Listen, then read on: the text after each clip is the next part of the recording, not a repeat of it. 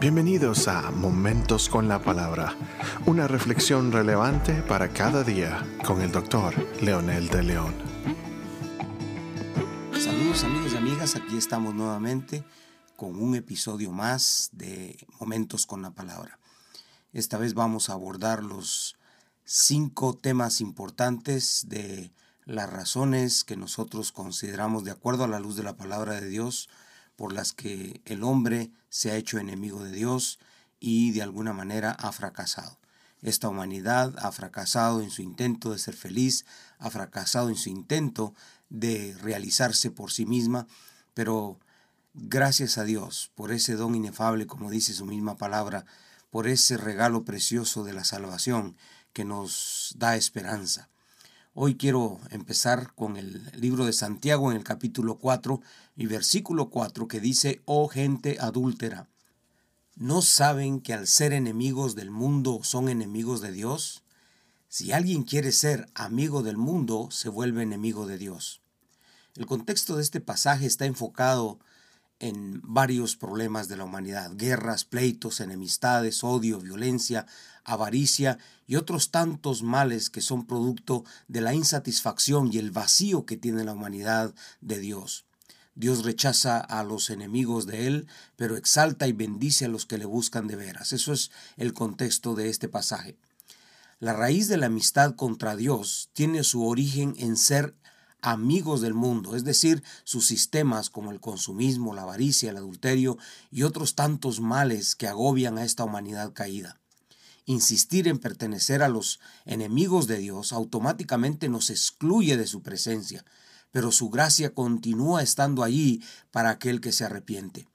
Estas situaciones nos llevan a considerar cinco razones por las que necesitamos a Dios y podemos hacer la comparación que así como nuestro cuerpo físico debe ser atendido en sus necesidades y que al no hacerlo nos enfermamos, desfallecemos, nos debilitamos o morimos, de igual manera nuestro espíritu tiene necesidades imperativas que demuestran ser atendidas porque de ellas depende también el buen funcionamiento de nuestro cuerpo físico exterior.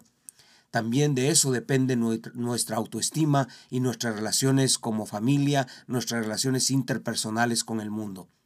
Es muy importante reconocer que hay muchas personas que no atienden esta área de su alma, su espíritu, que descuidan esta área tan eh, de una manera tan intencional muchas veces y no se dan cuenta que esto trae muchos problemas psicológicos, sociales, como los que nosotros estamos viviendo hoy. Entonces existen cinco razones claves que no le permiten al hombre conocer la vida que Dios tiene para la humanidad. Y en este episodio estaremos viendo una, una a una, y esta es la primera. La primera razón por la que nosotros eh, creemos y de acuerdo a la palabra de Dios es que nos hemos hecho enemigos de Dios. La Biblia menciona que el hombre se rebeló a la voluntad de Dios en el huerto del Edén y que a partir de ahí toda la humanidad por herencia es enemiga de Dios y está eh, destituida de su gloria.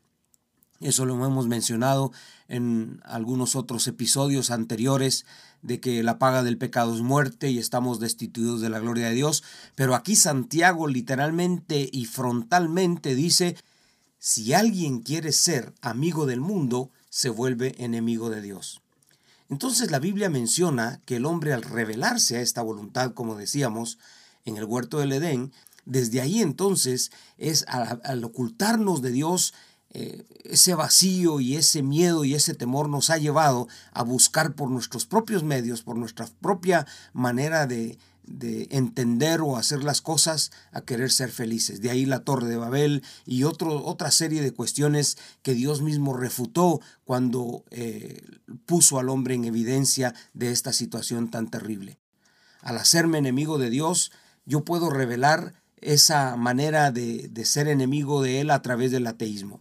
El ateísmo tiene dos fases. La primera es no creer que Dios existe y la segunda, saber que hay Dios, pero no nos sometemos a Él, aunque creamos en Él. De aquí el nombre ateo, que significa sin Dios, estar sin Dios. Algunos abiertamente diciendo que no existe y otros abiertamente dicen, bueno, yo no quiero depender de Él. Porque a la vuelta del camino todo lo que nosotros tenemos y vemos está hecho por una mente inteligente, superior, un creador del universo como nosotros le llamamos y como la palabra lo describe. La segunda actitud es a través de la religiosidad. Muchos pueden tener una o varias religiones, pero caen solamente en el esfuerzo propio y humano de la búsqueda de Dios. Y esta es una evidencia también. Las religiones en su mayoría adormecen el espíritu del hombre, llevándolo a un estado de conformismo y a una vida rutinaria y estática en su relación con Dios. Y muchas religiones inclusive nos llevan a idolatrar a lo que nosotros adoramos con excelencia. A través también del ocultismo es otra manera de ver la enemistad con Dios. El ocultismo es una versión disfrazada del satanismo. Satanás es el enemigo de Dios y de nuestras almas, por lo que Satanás intenta imitar a Dios, ofreciendo deleites, poder, éxito. Obviamente, esto se consigue temporalmente, pagando un precio muy elevado. Esto nos da como resultado la amargura, familias destruidas, disfuncionales, vicio, prostitución y por supuesto, ¿por qué no mencionarlo también el mismísimo infierno? Esta primera razón nos lleva a las siguientes razones que estaremos mencionando en los siguientes episodios. Mientras tanto, ¿quiere orar conmigo? Lo invito a hacer esta oración. Amado Dios, gracias por tener misericordia de nosotros, que siendo aún pecadores y convirtiéndonos en enemigos tuyos, por aferrarnos a las cosas del mundo y a lo que el mundo nos ofrece. Señor, gracias de todo corazón por enviar a tu Hijo Jesucristo y por proveernos de la esperanza que el mundo necesita. Hoy quiero aferrarme a ella y confieso con mis labios y creo en mi corazón que tú eres el Señor del mundo, el Rey de reyes y Señor de señores, y que solo tú, Señor, puedes darnos lo que esta humanidad caída necesita. Hoy nos aferramos a tu promesa que todo aquel que confiesa y cree en su corazón que Jesucristo es el Señor será salvo. En el nombre poderoso, ese nombre que es sobre todo nombre, Jesús, oramos esta vez. Amén.